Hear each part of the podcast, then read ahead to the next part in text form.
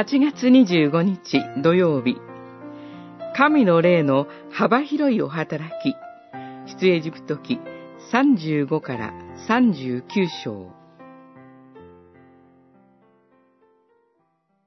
見よ、主はユダ族のフルの孫、ウリの子、ベタルエルを名指しで呼び、彼に神の霊を満たし、どのような工芸にも知恵と英知と知識を持たせ、金、銀、聖堂による細工に衣装を凝らし、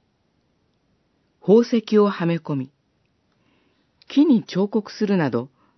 すべての細かい工芸に従事させ、さらに人を教える力をお与えになった。三十五章、三十節から三十四節。臨在の幕屋の建設にあたり、主は建造物を携えてくるようお命じになります。心動かされた人々は、進んで主への建造物を持ち寄りました。主は、知恵と英知と知識を与えた人々を細かい工芸に従事させ、人を教える力をもお与えになりました。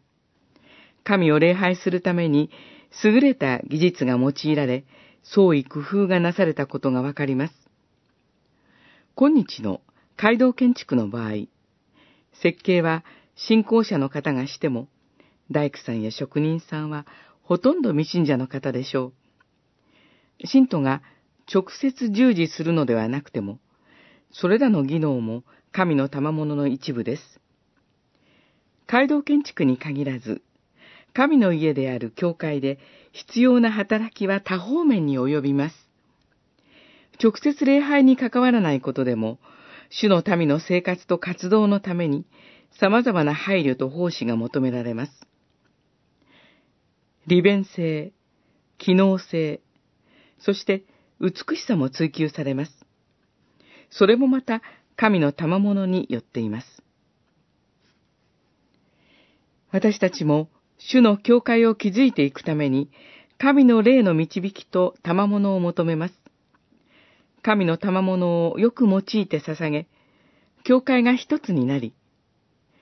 神の栄光を表していけるように祈りましょう。